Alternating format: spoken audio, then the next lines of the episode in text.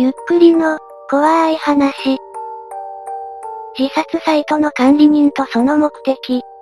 今はあまり聞かなくなった自殺サイト。一人では怖い自殺志願者が、仲間を集める交流サイトですね。しかし誰が作ったのでしょうか自殺志願者。ではその人が死んでしまったら誰が管理するのでしょうかそこには恐怖が隠れていました。ここは、死ぬほどシャレにならない怖い話を集めてみない、というスレです。そこに現れた男が唐突に語り出しました。今から10年前のこと、彼は事故に遭いニートになったそうだ。その後インターネットが普及した時代だったので、ワイドショーを見ながらにちゃんに勤しんでいた。その時テレビでやっていたのが自殺サイトに関してだった。早速、自殺サイトとやらを調べてみると、色々と出てきた、色々と覗きながら一番書き込みが多いところに貼り付いてろ無理出した。なんで自殺するのに仲間が必要なのかとか、ここの管理人はどうしてサイトまで作る手間を持って、自殺者を募って自由にやり取りさせたりするのかとかに興味が湧いた。〇〇県住で車出せます。連単で5人まで募集です。そんな内容の書き込みがある。はっきり言って今から死のうという人間の心理は理解できないが、こんなこと書くのは逆にこいつは殺人癖でもあるんじゃないか、という興味が湧いて、メールとか出して話を聞いたりした。行動力のあるニートですね。主催の人間にメールすると、本当に自殺したいのかというようなうさんくさい奴らばかりだった。さらには TV 関係者と名乗る人物が現れて、自殺志願者にインタビューがしたいとか、そんな書き込みを始めた。そいつにも自分はメールを送った。行動的です。何が彼をそこまで駆り立てたんでしょうか。プロだけど、自分と同じように興味があったようだった。管理人と連絡を取りたがっていた。ここに集まる人はグズばかりだな。生きるのか死ぬのかはっきりしろよ。何人かと連絡を取り合ううちに、自分はそんな風に思って説教を始めた。自殺が否定されるべきことだとすると、死にたいと思っていないニートである自分は、かなり強気に発言することができた。うさんくさい主催者の上げ足を取って、志願者に説教をくれた、新しい発言があるたびに荒らし回った。それただの嵐行為です。その後もニートは親の金で生活しながら自殺サイトを荒らし続けていきました。今の言い方だとろくでなしでしかないですね。そんな彼にも仲間ができました。俺は一人ではなかった。そこで大暴れするうちに、二人の友人ができた。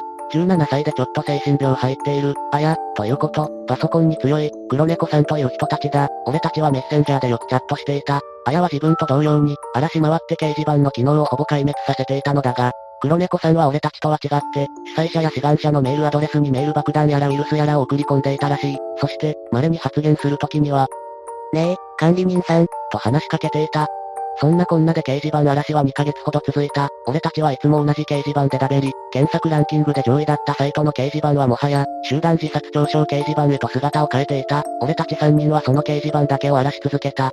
俺は客が一番現れるそのサイトを手動で駆逐することを目的としていた。あやは友達になった俺とよく話せるからそのサイトにいたのかもしれない。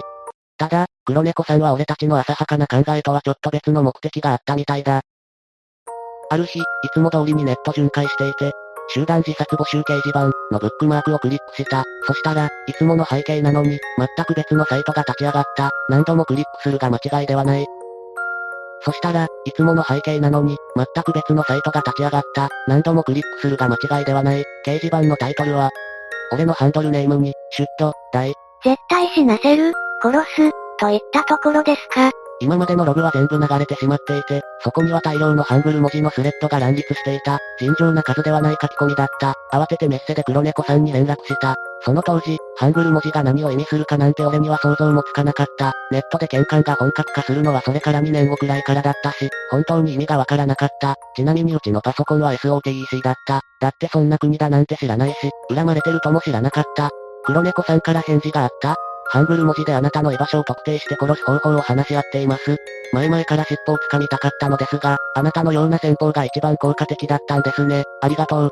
意味がわからなかった。なぜ、自殺募集を妨害した私に向けられた言葉がハングル文字だったのか。なぜ、自分は死ぬ必要もない管理人がサイトを立ち上げて自殺掲示板を作る必要があったのか。なぜ、TV 関係者と黒猫さんが表舞台に立たない管理人にずっと執着したのか。浅はかだった自分が知ったのは、その2年後だった。黒猫さんは、こんな話は面倒くさくて私には教えてくれなかったのだと思う。自殺したい人を募る需要に合わせた掲示板なんかじゃない。日本語で作り、日本人が死ぬことを目的にしたとんでもないものだった。自殺サイトの裏にはとんでもない秘密がありました。その後も、色々と自殺の方法を紹介したサイトが出てきてるよな。俺はその事件の後、消防士になったんだ。硫化水素自殺が流行った時に、2チャンネルで硫化水素は綺麗に死ねるとか書いてる奴がいて、俺は否定したんだ。濃度によっては肌が緑色になるよ。っていうか綺麗な死体なんて現場になかったって。緑色になるって書いてる人は他にもいるけど、本当にそうだった。そしたら、必死で噛みついてくる奴らがいたんだよ。日本人が自殺して得というか、満足する人間たちがああいうサイトを作って、案内してるんだよ。別に最初から死にたい奴は死ぬんだけど、ああいうサイトを作って得してるのは誰なのか、すごく合点のいった話だと思わないか、思わなくても俺の目の前で起こった話だけどさ、以上で終了。果たしてこれが本当かどうか私にはわかりません。しかし2チャンネルの過去ログを漁ると、硫化水素自殺は苦しくないと書いている人は実際にいます。書いたのが韓国人かはわかりませんがね。あなたは自分がよく行くサイトの管理人について知っていますか？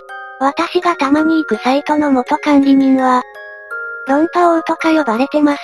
皆さんも変なサイトにはご用心ください。